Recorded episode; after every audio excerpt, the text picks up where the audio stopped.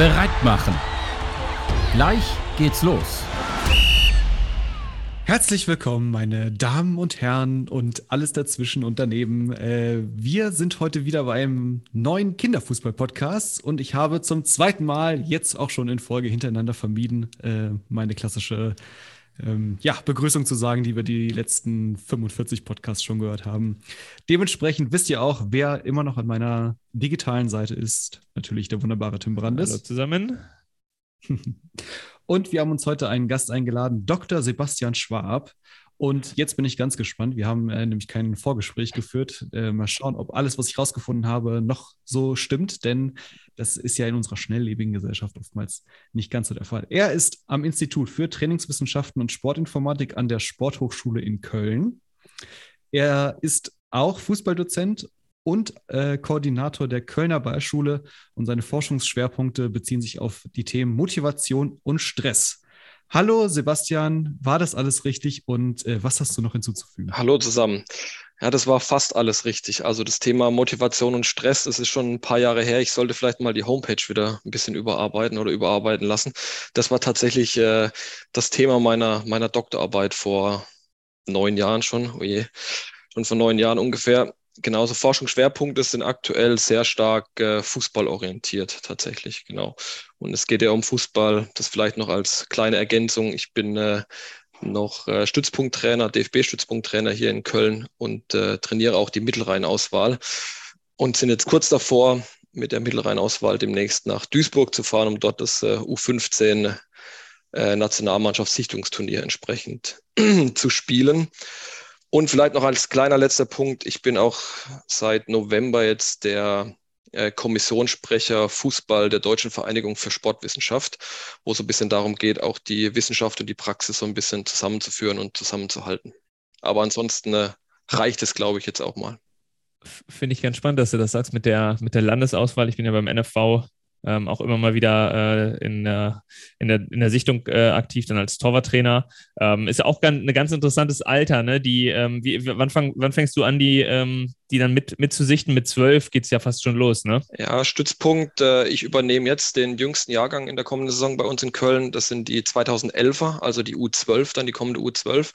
Und für die Mittelrheinauswahl sind es die Jahrgänge, äh, beziehungsweise die Altersgruppen U14, U15, die ich in den letzten Jahren immer mitbetreut habe. Und jetzt mit der U15 fahren wir jetzt nach Duisburg, genau.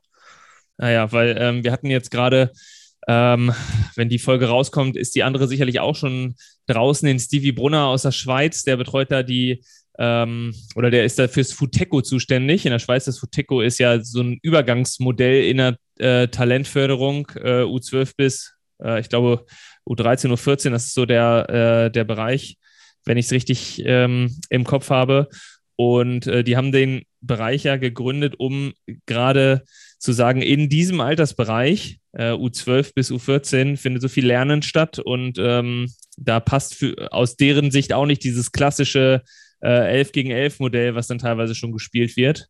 Ähm, und deswegen haben sie dort ein bisschen ein anderes Modell. Äh, hört mal rein in die Folge U12, fand ich ganz interessant. Spielen sie 7 gegen 7 ähm, quasi in Vierteln, also mit vier Mannschaften. Äh, du teilst deine Mannschaft in zwei und dann spielen sie ähm, wie beim American Football äh, Viertel gegeneinander ähm, und wechseln quasi den Gegner auch und auf zwei Felder dann, dass sie dann auch die, die Felder wechseln, äh, einfach um äh, als, als Hauptpunkt auch äh, den Spielern einfach immer ähm, die gleiche Spielzeit oder viel Spielzeit äh, zu geben. Also ein bisschen auch die Punkte, die wir aus dem ähm, aus, dem, aus, dem, aus der Ablösung des 7 gegen 7 mit den neuen Spielformen kennen, machen die dann auch in dem Bereich.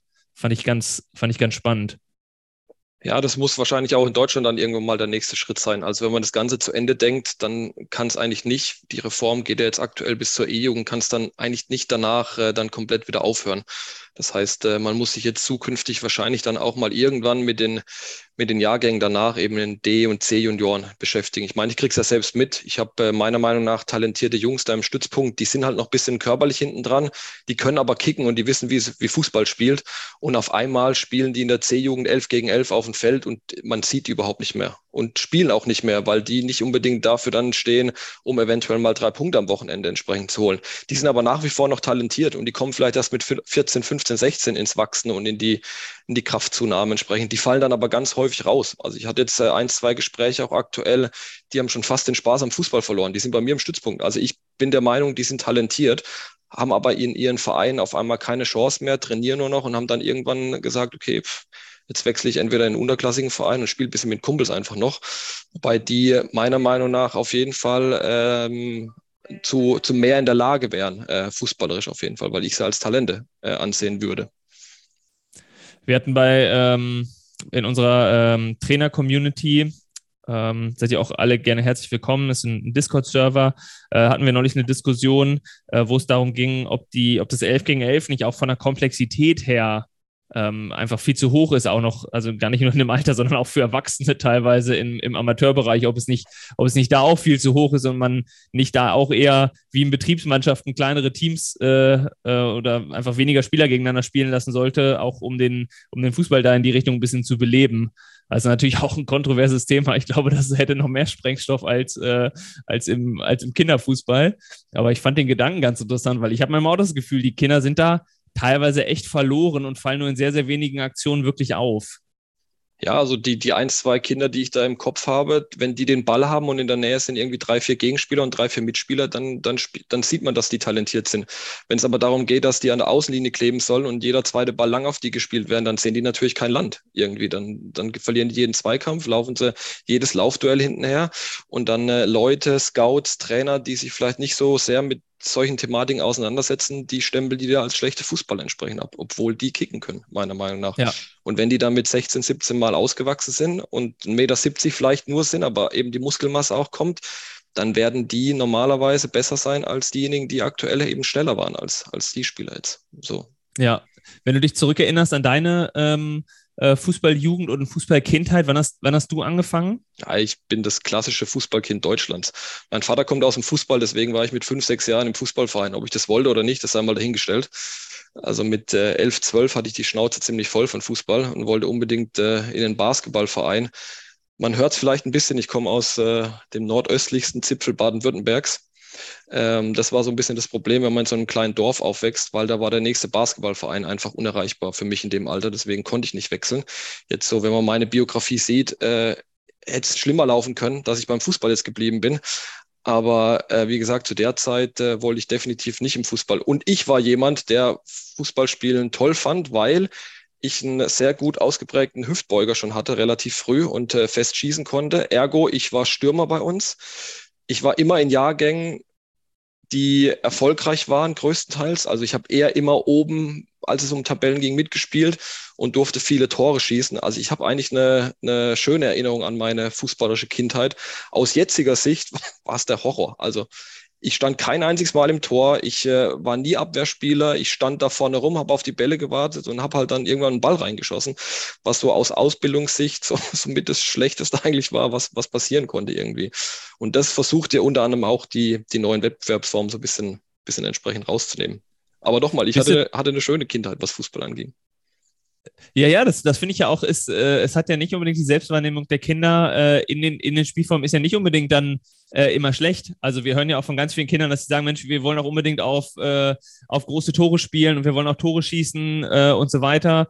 Ähm, das, das hat ja aus meiner Sicht auch gar nicht, es, es widerspricht sich ja auch gar nicht unbedingt, aber genau das, was du gerade gesagt hast, der Ausbildungscharakter an dem Ganzen, wenn man das mal so ein bisschen ähm, mit, mit, so, mit so einem Stück Abstand betrachtet, dann müsste den meisten Trainern dann ja wahrscheinlich auffallen, dass sie ähm, nicht alle Bereiche des Spiels umfänglich ausbilden bei den Kindern. Ja, das ist so die eine Argumentationskette, die ich auch irgendwo nachvollziehen kann. Jetzt kommt so ein bisschen das Aber. Also ich glaube, selbst dem sechsjährigen Sebastian hätte Spaß gemacht, wenn er ein Tor auf ein Minitor schießt. Auch dem sechsjährigen Sebastian hätte es Spaß gemacht, wenn der Trainer sagt, pass auf, das äh, Tor ist jetzt die komplette Auslinie. Du musst einfach nur drüber dribbeln, das ist ein Tor. Dann hätte ich mich genauso gefreut, wie wenn ich den Ball ins 5x2 Meter Tor geschossen habe.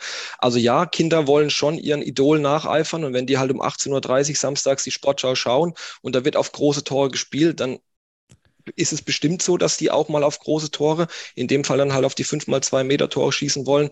Aber nochmal, denen macht es genauso viel Spaß, auf Minitore über Trippellinie oder sonst irgendwas Tore zu erzielen. So. Oder, oder auch Tore zu verhindern. So, ne?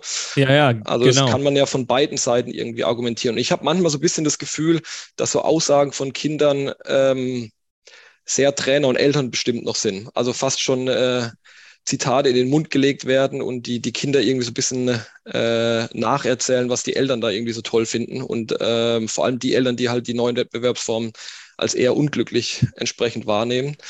Äh, von daher bin ich bei solchen Aussagen immer so ein bisschen, bisschen vorsichtig. Das kennt ja auch jeder aus dem, also ich weiß nicht, wie viele Aussagen meiner Eltern ich halt einfach blind nacherzählt habe. So, also ob ich das, ob das jetzt meine war oder nicht, ohne dass ich gefragt wurde, habe ich halt irgendwie die Meinung vertreten, die die so zu Hause ähm, vorherrschte. Ne? Ja, was ja in gewisser Weise auch okay ist. Und äh, ich hoffe einfach mal, dass wir uns in äh, fünf bis zehn Jahren einfach nicht mehr über diese neuen Wettbewerbsformen in der Form austauschen müssen, weil sich es einfach rauswächst, weil die Elterngeneration, die jetzt entsprechend nachkommt, das dann auch für selbstverständlich oder für sinnvoll oder für gut entsprechend empfindet.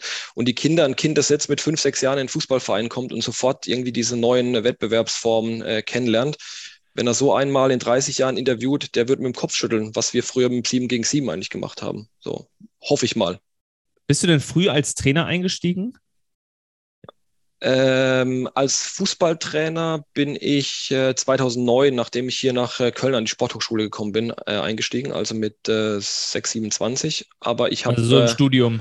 Ja, während des Promotionsstudiums. Ich habe in Heidelberg studiert. Und während des Studiums in Heidelberg äh, habe ich mit 2021 als äh, Übungsleiter für die Ballschule angefangen, also für dieses ah, ja. sportspielübergreifende Anfängerkonzept wo ich auch unfassbar wichtige und gute Erfahrungen einfach gemacht habe. Kann ich jedem nur empfehlen, irgendwie, weil Kinder unfassbar ehrlich sind und äh, ihr relativ schnell gespiegelt bekommt, einfach, ob ihr das, was ihr macht als Übungsleiter, auch gut macht oder nicht. Und da war tatsächlich die, die größte Schwierigkeit für mich am Anfang, einfach mal ruhig zu sein. Weil ich 15 Jahre auf dem Fußballplatz äh, gelernt habe, wenn einer den Ball hatte, dann feuert die Mutter, der Vater, der Trainer, der Co-Trainer, Gegnertrainer und, und, und. Und hier in der Ballschule ist ja eine, eine, eine Säule zu sagen, okay, wir nehmen uns zurück, wir geben kurze Instruktionen und die Kinder sollen eben selbst Lösungen finden und ich stelle nur die Aufgabe. Motiviert zwar ab und zu mal von außen, aber brüll nicht jeden an, wenn er einen Ball hat, was er jetzt aus meiner Sicht irgendwie am besten machen sollte. Das war so der, der, die größte Überwindung, die es mich gekostet hat. Aber wenn ich, als ich dann mal sechs bis acht Wochen irgendwie mal ruhiger war außen, hat man dann gemerkt, es funktioniert auch ohne, dass jemand schreit und die Kinder haben genauso viel Spaß, wenn nicht sogar mehr Spaß, wie wenn ständig irgendein Trainer da entsprechend brüllt. Und das hat übrigens gar nicht groß was mit Kindern zu tun. Ich würde mal behaupten, selbst im Erwachsenenbereich möchte ich als Spieler auf dem Feld nicht einen Trainer, der jedes Mal meint, er müsste mir verbal Tipps geben, wenn ich da mal einen Ball entsprechend habe. Das, ich meine, das geht rechts rein und links raus wahrscheinlich. Also. Der, der sogenannte PlayStation-Trainer, ne? Ja, so Mit ungefähr. Controller, der versucht, die Spieler noch zu steuern von außen. Ja.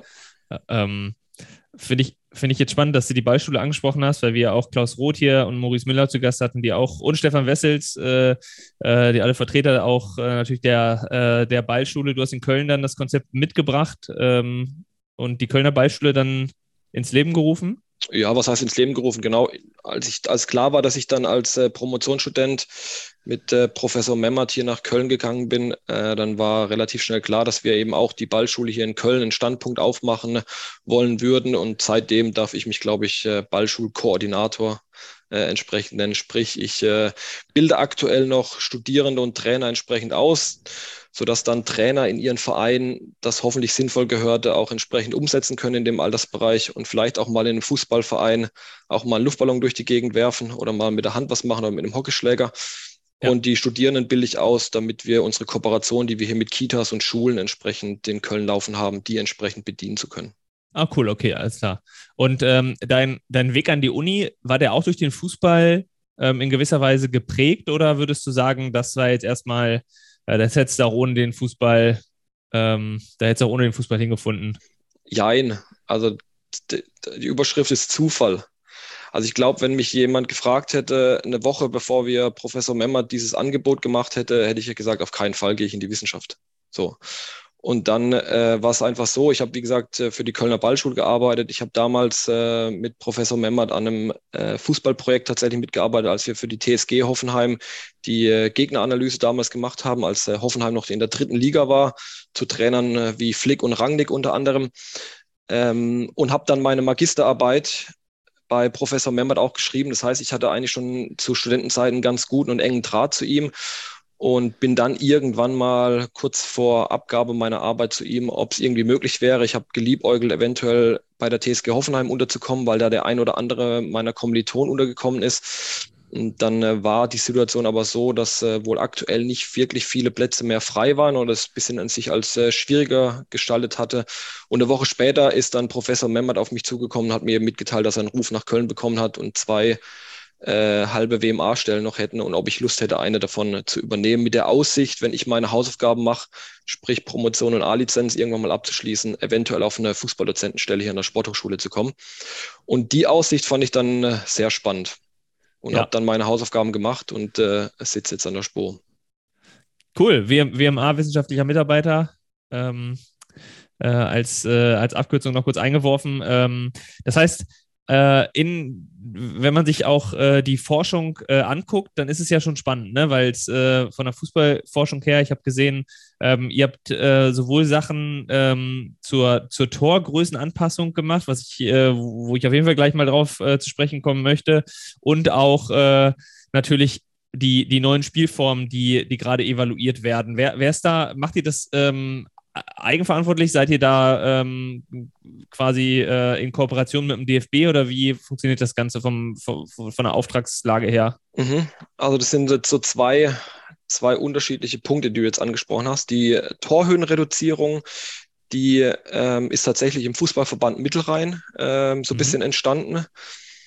Ich habe äh, oder ich war auf einer Fortbildung der Stützpunkttrainer und dann hat irgendein Aachener Kollege mir von einem Turnier berichtet, wo eine Mannschaft ein Turnier gewonnen hat, weil ein Spieler jedes Mal von der Mittellinie den Ball einfach hoch ins Tor schießen konnte. Ja. Und äh, die Mannschaft ist dann einzeln in Führung gegangen, dann hat die andere Mannschaft den Ball gehabt, hat dann gespielt, Fußball gespielt, dann irgendwann hat, äh, haben die es 1-1 geschossen und dann wurde dieses Kind wieder eingewechselt. Und der hat den Ball dann wieder hoch äh, und das Tor geschossen, sodass der gegnerische Torhüter einfach ja. nicht rangekommen ist. Und die Mannschaft hat das Spiel oder das Turnier dann anscheinend gewonnen.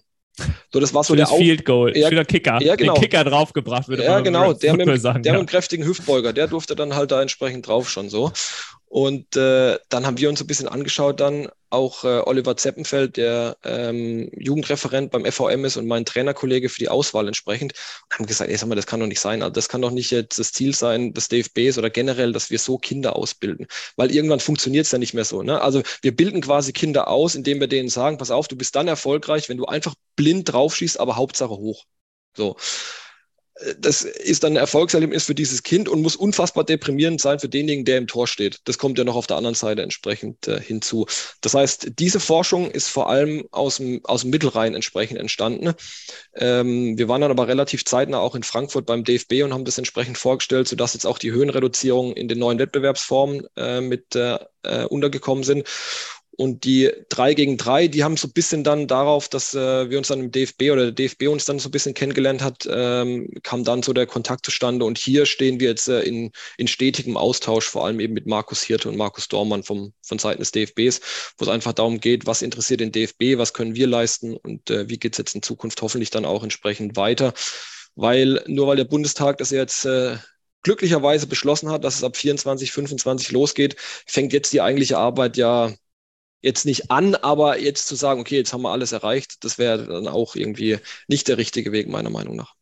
Ja, wir, wir sehen bei uns immer wieder, ähm, auch in der Trainer-Community, Trainer, die halt ein bisschen verzweifelt ähm, die, die sehr engagiert sind und motiviert sind und das bei sich umsetzen wollen, aber die sehr verzweifelt sind, weil sie bei sich im, im Kreis einfach niemanden finden, der mitmachen will. Ähm, und man denkt sich immer so, gut, wir haben jetzt hier unsere fast unsere 50 Folgen oder was gemacht und das ist so, wir tun das immer so ein bisschen als selbstverständlich ab. Also ähm, mit den Leuten, mit denen wir uns äh, dann auseinandersetzen und bewegen, gerade wenn wir jetzt uns jetzt irgendwie bei den, bei den Fußballschulen der Bundesligisten und so be bewegen, da ist das irgendwie alles äh, da ist das gesetzt und da, da, da wird auch nicht dran gerüttelt, weil ähm, jeder hat irgendwie für sich erstmal die, die Pro-Argumente verstanden und ähm, die Kontra-Argumente wiegen das Ganze einfach nicht auf. Ähm, von daher ist dieses Thema, äh, man könnte meinen durch, aber das ist es ja überhaupt nicht. Also an der Basis ist wirklich noch sehr, sehr viel Arbeit. Und äh, ja. was wäre der Ansatz, den, wo du sagen würdest, ähm, äh, da, da bringt ihr einen wissenschaftlichen äh, äh Beitrag rein? Ja, der Ansatz finde ich, wie der DFB das letztendlich gemacht hat, fand ich gar nicht schlecht oder finde es sogar richtig gut, muss ich sagen. Also nicht zu sagen, wir machen das jetzt ab der Saison 2021, hier sind die wissenschaftlichen Erkenntnisse und äh, kommt damit jetzt klar, sondern zu sagen, okay, wir machen das über Piloten, wir versuchen das so, dass sich es entsprechend rumspricht. Ich meine, ich bin auch in Anführungsstrichen im Paradies hier in Köln. Die Kölner waren ja eine der ersten und was in Köln eben herausragend war, dass es von Trainerseite aus einfach gemacht wurde. Also es gab hier Trainer, die vor vier, fünf Jahren gesagt haben, ey, was wir hier aktuell unseren Kindern anbieten, das kann es einfach nicht sein. Und wenn ihr vom Mittelrhein nicht in der Lage seid, das irgendwie mitzutragen, dann machen wir das einfach selbst. Das haben, die haben ihre eigene 3 gegen 3 Liga äh, gemacht und mittlerweile ist es in Köln eher so, dass äh, wer hier noch 7 gegen 7 in dem Altersbereich spielt, ist eher der Out Outsider, als, als es vor vier, fünf Jahren irgendwie war. Von daher, ich bin hier auch nicht der Repräsentant, der für ganz Deutschland irgendwie sprechen kann. Witzigerweise habe ich vor zwei, drei Wochen eine, eine, WhatsApp bekommen von einem guten Kumpel, der bei mir noch in der Heimat ist. Hier ab nächster Saison spielen wir jetzt auch endlich mal drei gegen drei. Also da ist es dann so langsam auch mal angekommen. So. Und es dauert einfach. Und nochmal, ich finde, der DFB hat es, hat vieles richtig gemacht und den Beitrag, den ich oder wir eben leisten können, ist, eben in irgendwelchen Infobroschüren äh, hier auch mal eine Grafik hinzumalen, die es sehr deutlich macht, dass viele Parameter einfach viel besser und viel mehr ausgeprägt sind im 3 gegen 3, im 2 gegen 2, als es eben in dem herkömmlichen 7 gegen 7 ist. Und ja, und man kriegt auch nicht alle, glaube ich. Das mit so vielen Dingen kriegt man einfach nicht alle. Ne? Und das Totschlagargument ist halt immer, ja, 90 sind wir auch Weltmeister geworden. Ja, was soll man dann da noch sagen? Ja, richtig. Vielleicht aber auch äh, mit den neuen Wettbewerbsformen hätte es ja, vielleicht auch 54 auch. Ja, oder 54 mit Lederbällen noch, mit echten Lederbällen. Ja. So. Also irgendwann ist dann aber auch, irgendwann ist dann auch gut. So. Und dann erreicht man eben aber die, die man erreichen möchte, hoffentlich, und, und die, die man überzeugen kann oder die noch ein bisschen unentschlossen sind, beziehungsweise die einfach nur noch Berührungsängste irgendwie haben und dann mal so ein Turnier einfach mal live miterleben und merken, wie viel Spaß die Kinder daran haben und dass den Kindern eben nicht nur Spaß macht, auf äh, normales Fußballtor zu schießen, sondern eben auch auf die Minitore. Und dieser ständige Wechsel, jetzt verteidige ich sieben Minuten ein zentrales Tor, jetzt spiele ich auf zwei Tore, auf die ich angreifen muss und äh, Abwehr spielen muss und ständig wird Ganz wichtiger Punkt, und, ne? und, und diese gemischten, diese gemischten äh, Spielformen mit den Mixed Ligen, das ist ja genau das, äh, was eigentlich das, äh, die schönste Abwechslung an dem Ganzen, also für mich persönlich ist es das, was am meisten missverstanden ist. Ähm, von äh, gerade von den, sage ich mal, Gegnern der äh, Spielform, die so ein bisschen äh, immer dagegen gehen, für die gibt es immer nur Foninho, also ein 3 gegen 3 auf vier Minitore. Das ist alles, was sie sehen und sagen, das kann es ja nicht sein. Und da, da werden alle äh, Gegenargumente für ausgepackt in, in voller Breite. Und ich finde gerade diese gemischten Spielformen, vielleicht habt, habt ihr da auch was ähm, äh, empirisch schon äh, zu untersucht oder ähm, muss ich das äh, aufgrund der Komplexität dann eher auf die separaten Sachen, auf ein 3 gegen 3, äh, standardisiert auf vier Tore oder wie auch immer ähm, konzentrieren? Nee, das ist genau das, was wir zum Beispiel im Herbst 2021 eben entsprechend gemacht haben. Also da haben wir dann das, zusammengeführt, was wir vorher gemacht haben. Wir haben am Anfang haben wir eben verglichen, okay, wie sieht es aus mit den Höhenreduzierungen äh, bei Mannschaften vom, im 7 gegen 7 mit und eben ohne Höhenreduzierung. Da war ja der Schwerpunkt dann, der uns interessiert hat, verringern wir dadurch die Distanz, dass wir einfach das Tor kleiner machen. Also Tor kleiner machen übrigens, ähm, vielleicht nochmal als kleiner Einschub, wenn man davon ausgeht, dass äh, also die Kinder in der F-Jugend sind so im Schnitt 1,29 Meter, 1,30 Meter. Wenn man davon ausgeht, dass die Relation eines F-Jugendspielers zu einem zwei Meter hohen Tor die richtige Relation ist, dann müssten wir als Erwachsene eigentlich auf Tore spielen, die 2,92 Meter hoch sind und nicht auf 2,44 Meter. Und so, so, breit wie ein Strafraum fast. Na, die Breite, die Breite passt sogar relativ. Okay. Die haben wir deswegen auch gelassen. Auch mit dem Argument, klar, also ein Erwachsener hat natürlich mehr Sprungkraft und alles, aber das kann ich verteidigen. Also ich kann als 1,29 Meter Spieler einen Ball, der seitlich ins Tor geht, verteidigen, indem ich mich von vornherein anders hinstelle. Aber ich kann keinen Ball verteidigen, der ins 2-Meter-Tor oben reinfliegt, wo ich perfekt stehe, aber einfach nicht höher springen kann. So, und wenn man jetzt davon ausgeht, dass das 2,44 Meter hohe Tor eben der Maßstab ist und die Torhüter da im Schnitt 1,90 irgendwie sind in den Top liegen, dann muss man die kleine Tore auf 1,65 Meter machen. So, und das haben wir dann eben entsprechend gemacht und haben die auf 1,65 Meter entsprechend äh, reduziert, um auf die Ausgangsstellung zu kommen. Und haben das eben geschaut im 7 gegen 7. Das heißt, es gibt, gab eine Interventionsstudie mit vier Mannschaften, dann gab es Pilotprojekte, wo ganze Saisons einfach ein, ein Kreis gesagt hat, okay, gib mir solche Netze, wir bauen die ein und spielen da jedes Spiel. Das könnt ihr filmen und auswerten und haben dann eben parallel eben das ganz normale 7 gegen 7 geschaut. Und was man eben da festgestellt hat, war, dass im Schnitt auf das normale Tor ungefähr von 12, 13 Meter geschossen wird, während auf die Höhenreduzierung von 8 bis 9 Metern geschossen wird. Also sie gehen näher dran. Sie gehen mhm. viel, viel näher dran ohne dass wir denen irgendwelche Hinweise noch gegeben haben, sondern nur die Tatsache, dass da jetzt was in, in dem Netz hängt, was das Tor einfach entsprechend kleiner gemacht hat. Entsprechend. Und das war schon schön zu sehen. Die größte Sorge, die der Mittelrhein dann hatte, oh, wir machen das Tor kleiner, es fallen weniger Tore. Das wäre natürlich echt ein bisschen doof gewesen, weil solche Spiele sollen natürlich 8-5 ausgehen und nicht 1-0 oder 0-0.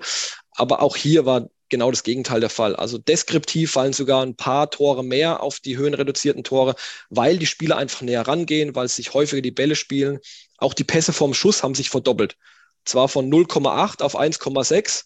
Also 0,8 Pässe werden im F-Jugendbereich äh, im Schnitt gespielt, bevor aufs Tor geschossen wird. Okay, also. So funktioniert ja, halt F-Jugendfußball. Ja, ja, ist ja okay, vollkommen krass. okay. Also aber 0,8 heißt aber, ja, es wird mehr geschossen als. Äh, als ja, ist halt viel zufällig ja. und alle auf ja. den Ball und okay, aber ich meine, es macht halt am meisten Spaß, den Ball zu haben, von daher ist doch alles gut. Aber selbst da, immerhin gehen wir dann auf 1,6. Also die Zahl hat sich dann irgendwie verdoppelt. So, also es spielen viele Sachen oder viele positive Aspekte da entsprechend mit rein. Das heißt, es war im 7 gegen 7.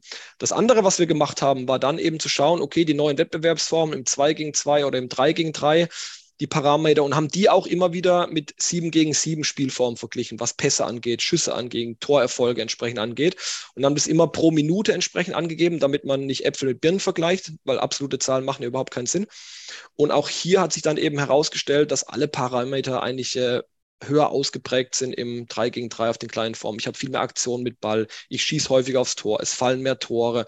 Also alles, was man erreichen möchte. Ne? Ich möchte ja Selbstbewusstsein bei meinen Kindern irgendwie ermöglichen. Die sollen motiviert sein. Und was motiviert denn? Natürlich motiviert es, wenn ich den Ball ins Tor schieße. Oder ist die so die größte Motivation? Deswegen fangen Kinder an, Fußball zu spielen. Ich sehe selten Kinder im Park, die sich in Gassenform aufstehen und tausendmal den Ball mit der Inside hin und her schießen. So, der, der erste steht im Tor, da weiß er noch gar nicht, dass er im Tor steht und der erste Ball fliegt schon auf sein Tor irgendwie so. Ne? Von daher, und das ist ja das Wichtige. So, jetzt habe ich ganz schön lang ausgeholt. Und jetzt eben 2021 haben wir dann Folgendes gemacht. Okay, da war so die Erkenntnis, es ist alles besser irgendwie als 7 gegen 7. Also das Wichtigste ist, man macht das Feld klein, und man macht die Spieleranzahl geringer. Und jetzt haben wir geschaut, okay, und was hat jetzt, was haben jetzt die einzelnen Tore noch für einen Effekt? Das heißt, wir haben jetzt Spielfelder aufgebaut, wo wir einmal auf vier Minitore, auch mal auf ein zentrales kleines Tor, einmal auf ein höhenreduziertes Tor, einmal auf kleine Jugendtore, so Pop-up-Tore irgendwie, also haben da unterschiedliche Größen gemacht.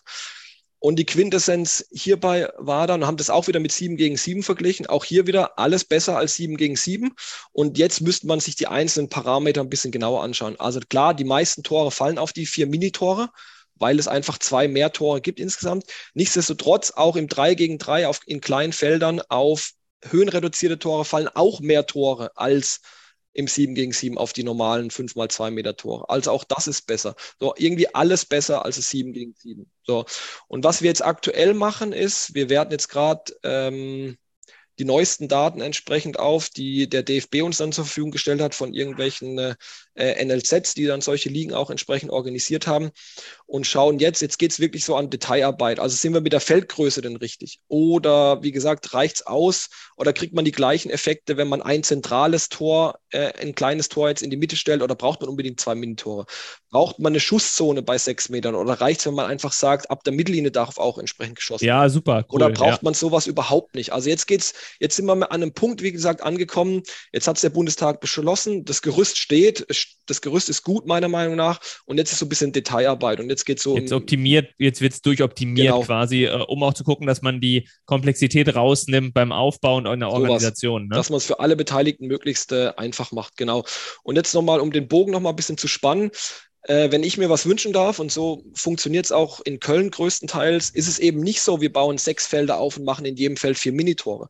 Oder ist es nicht so, wir bauen sechs Felder auf und heute machen wir mal äh, nur höhenreduzierte Tore in den Feldern, sondern genau so, wie ich es vorhin angesprochen habe. Der Mehrwert für die Kinder ist doch auch zu sagen, nicht nur, wir spielen sechs Minuten und dann spiele ich gegen eine andere Mannschaft und wenn ich jetzt verloren habe, habe ich sofort die Möglichkeit wieder zu gewinnen, sondern ich verteidige und spiele einmal auf ein zentrales Tor, ich spiele einmal auf äh, zwei Minitore, ich spiele von mir aus über mal eine Trippellinie, über Stangentore oder sonst irgendwas. Also diese Komplexität, sich ständig auf neue Dinge entsprechend äh, umzustellen und dann entsprechend Entscheidungen treffen zu müssen, die natürlich anders ausfallen, wenn ich zwei Tore verteidigen muss oder angreifen muss, wenn ich ein Tor verteidigen muss. Die ist natürlich äh, entsprechend immens. Und das ist, so sollte es meiner Meinung nach perfekt sein. Oder so sollte es äh, umgesetzt werden. Fällt das Ganze schon unter das Stichwort dann differenzielles Lernen, wenn äh, diese Spielfelder auch verändert werden? Oder ähm, würdest du sagen, das ist, ähm, das ist dann sportwissenschaftlich äh, nochmal was anderes, weil es da um die Einzelaktion eher geht? Ja, das ist, glaube ich, was anderes. Ist jetzt, jetzt kann ich mich in Brennnesseln setzen hier, weil differenzielles Lernen habe ich nur gefährliches Halbwissen. Ich möchte da den Mainzern Kollegen da nicht zu nahe treten, aber ich glaube, differenzielles Lernen geht eher um die, um die einzelne Bewegung an sich, mal so ein Bewegungsprogramm wieder von neu auf überdenken oder mal einen neuen äh, motorischen Input zu geben, um dann wieder was äh, draufzusetzen entsprechend. Das heißt, wir sprechen da eher von der Abwechslung, äh, die diese Spielform äh, auch bieten, um ähm, gerade wenn wir, äh, wenn wir schauen, dass wir, weiß ich nicht, wenn wir zehn Spielfelder haben oder sechs oder wie viel auch immer wir aufgebaut haben, dass wir einfach diese Stunde, in der ja auch ähm, die Action stattfindet, ähm, dass wir dafür sorgen, dass es nicht monoton wird für die Kinder. Ne? Genau, zum einen das, also ganz pragmatisch, dass sie einfach immer neue Erlebnisse haben. Und wenn man jetzt wirklich so ein bisschen aus einer fußballerischen äh, Sicht draufschauen möchte, hat es auch mit Sicherheit was mit Taktik zu tun. Ne? Also dieses 3 gegen 3 ist ja ein Übertrag dann irgendwann zum 11 gegen 11. Also wir machen ja hier was mit den Kindern, was die nicht später irgendwann mal im Erwachsenenbereich an, äh, anwenden können. Ne? Und jetzt zum Beispiel, wenn ich eben zwei Minitore habe, dann habe ich zwei Gegenspieler im Rücken. So, wie verteidige ich das jetzt, wenn jemand auf mich zutribbelt? Also aus individualtaktischer Sicht muss ich es wahrscheinlich anders verteidigen, wie wenn ich einen Gegenspieler bei mir zentral im Rücken habe. Ich meine, das ist jetzt das, sehr abstrakt vielleicht formuliert, ja, ja, aber, aber das, letztendlich geht es ja, ja, letztendlich genau. darum. Ne? So ein bisschen auch in der Weise. Das interessiert kein sechsjähriges Kind und auch kein siebenjähriges Kind. Und das muss auch nicht den F-Jugendtrainer interessieren, der sich da draußen hinstellt und die Kinder da entsprechend betreut. Aber so in die Richtung könnte es ja gehen. Und wenn ich mir anschaue, wie Erwachsenentraining funktioniert oder wie 15, äh, mit 15, 16, 17 Jahren, ganz viel doch auch im 3 gegen 3, im 4 gegen 4, im 5 gegen 5. Genau aus den ich, Gründen. So. Ich erinnere mich da genau bei dem Beispiel, was du gerade hast, diesen, diesen Spielausschnitt an irgendeine, ähm, an irgendeine Trainerausbildung von mir, äh, wo genau dieses dieses Ding war mit den, mit den vier Minitoren, wo man quasi ein Foninho-Feld äh, in, im Bereich der Mittellinie platziert hat und ähm, wo genau, ich weiß gar nicht, ob, ob sogar die, die A-Nationalmannschaft war, die, äh, die in dem Bereich, ähm, vielleicht war das auch eine Folie von Matthias Lochmann, ähm, wo sie, ähm, wo sie ein Training der A-Nationalmannschaft, ich glaube, das war auf dem Außenbereich im Spielfeld, also zwischen ähm, äh, zwischen Mittelkreis und Außenlinie äh, auf Höhe der Mittellinie, wo sie genau diese Situation äh, gespielt haben, dass sie quasi ein, ein, äh, ein, ein 3 gegen 3 gespielt haben auf, äh, auf Minitore und genau diese Situation simuliert haben. Ein bisschen größeres Spielfeld in dem Moment, aber genau in diesem Ausschnitt, ähm, dann wäre das ja eins zu eins äh, fast schon übertragbar auf diverse Spielsituationen, die ja. man dann später hat. Ja, also ohne den Ausschnitt jetzt genau zu kennen, aber das sind so Themen, die ich auch mit meinen Studierenden immer spreche. Ne? Wenn es darum geht, wir spielen Mittelfeldpressing, was ist denn die Aufgabe, wenn der gegnerische Innenverteidiger den Ball hat von meinem linken ähm, linken Mittelfeldspieler im 4-4-2. Na, die erste Aufgabe ist mal den Passweg auf den, auf den äußeren Mittelfeldspieler des Gegners eben zu schließen. Und das kann symbolisiert werden mit einem, mit einem Kleinfeldtor, mit einem Minitor entsprechend. So, den Passweg muss ich zustellen. Und wenn der Ball dann eben rausgespielt wird auf den Ausverteidiger, dann ist meine Aufgabe, die, die Linie entsprechend zuzustellen. Aber ja, und genau darum geht es. Also wir bringen den Kindern jetzt nichts bei, was denen irgendwann äh, mit 15, 16, wenn es aufs große Feld geht, dann irgendwie nachteilig entsprechend ausgelegt wird. Ganz im Gegenteil. Magst du noch mal ein bisschen was dazu erzählen, wie ihr die, äh, wie die Studien äh, durchgeführt werden, also wie man, äh, wie man sowas äh, organisiert und dann einfach zählt auch und vergleichbar macht? Ja, also ist es so, dass wir mit äh, Filmmaterial arbeiten. Das heißt, äh, entweder wir richten selbst ähm, solche Spieltage aus, also wir im Sinne von wir als, als Institut oder ich als wissenschaftlicher Mitarbeiter ähm, und laden dann die entsprechenden Mannschaften ein, sagen wir haben hier einen Platz auch an der Sporthochschule, den wir zur Verfügung stellen und äh, jetzt kommen mal vier Mannschaften. Wir organisieren so ein, so ein Event quasi über drei, vier, fünf Wochen, um dann entsprechendes Filmmaterial zu haben und stellen dann pro Feld eine Kamera entsprechend auf, die idealerweise so positioniert ist, dass sie ohne Mitschwen äh, Mitschwenken das ganze Spiel einfach immer im Blick hat. Und bei den 7 gegen 7 Spielen ist es so, dass wir die, die Vereinstrainer dann gebeten haben, doch bitte uns äh, eine Kamera hinzustellen, beziehungsweise mal einen Abschlussarbeitskandidaten dann da mal hingeschickt haben, der dann das äh, Spiel entsprechend äh, auswerten äh, durfte. Das ist ein bisschen ein organisatorischer Aufwand immer gewesen, weil man natürlich das, das Einverständnis der entsprechenden Eltern einholen musste, dass man da filmen darf, dass man die, die, das Filmmaterial natürlich nur zu wissenschaftlichen Zwecken dann nutzen darf und und und. Ähm, also ein bisschen ein Rattenschwanz, der da durchaus mit hinten dran steckt.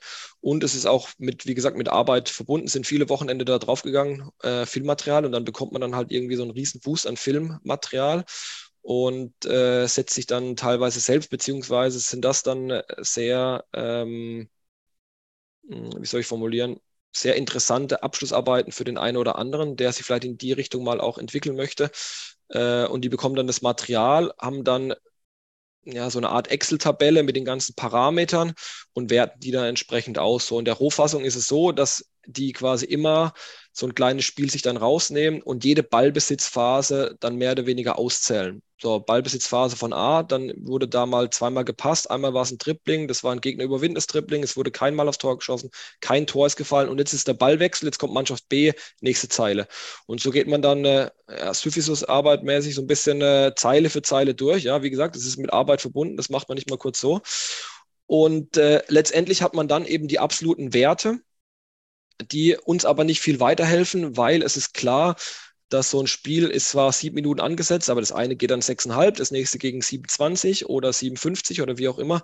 Deswegen haben wir dann die ganzen Parameter noch äh, immer pro Minute angegeben sodass dann klar ist, oder dass die dann eben vergleichbar waren. Also haben wir zum Schluss dann eben Werte, die angeben, so und so viel Pässe pro Minute im 3 gegen 3 auf, auf die Feldgröße XY auf vier Minitore. Und die wurden dann oder werden dann je nach Fragestellung am Ende dann miteinander verglichen. Also was ich vorhin eben das Beispiel gebracht habe, okay, wie viele Triplings fallen denn im oder sind denn im 3 gegen 3 passiert im Vergleich zu einem oder im 3 gegen 3 auf vier Minitore, im Vergleich zu 3 gegen 3 auf höhenreduzierte Tore, im Vergleich zum 7 gegen 7 auf die 5 mal 2 Meter Tore. So.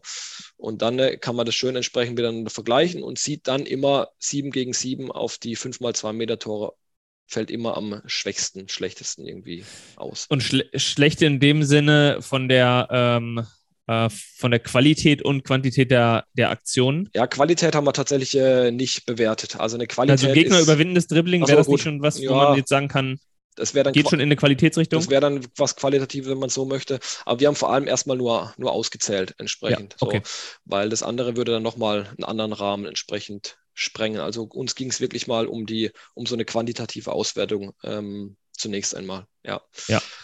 Boah, was für eine Arbeit. Also die, die Rohdatenerhebung, äh, die Sachen zu vergleichen, da äh, äh, Respekt. Also das äh, ist wirklich eine Sache, wo ich sage, puh, ähm, bin froh, dass es Leute gibt, die das gerne machen.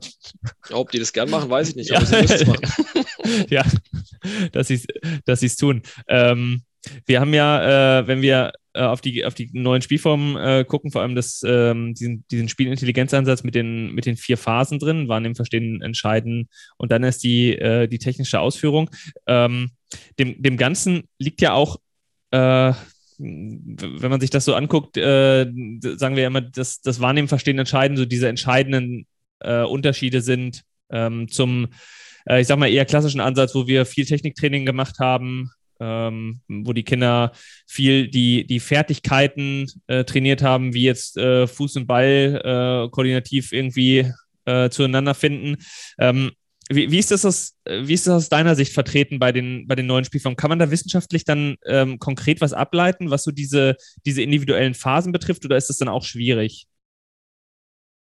Damit habe ich mich tatsächlich noch nicht so sehr beschäftigt. Und ich mit diesem Phasenmodell, äh, ich weiß, dass es es gibt, es hat auch äh, natürlich eine Berechtigung und äh, ist auch stimmig, wobei ich gern eher über die Themen wie Spielintelligenz und Kreativität irgendwie, was da so Unterschiede eher entsprechend rangehe. Also was muss ich quasi tun, damit sich Kreativität entwickelt und was muss ich tun, damit sich irgendwie Spielintelligenz entwickelt.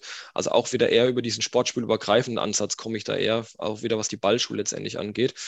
Und wenn man sich mal so das Ganze irgendwie anschaut und sagt, okay, wer ist denn eigentlich ein Kreativspieler? Okay, ein Kreativspieler jetzt aktuell leider verletzt ist für mich ein Florian Wirtz, ist ein, ja, hate it or love it, Mesut Özil war auch auf jeden Fall mal ein Kreativspieler.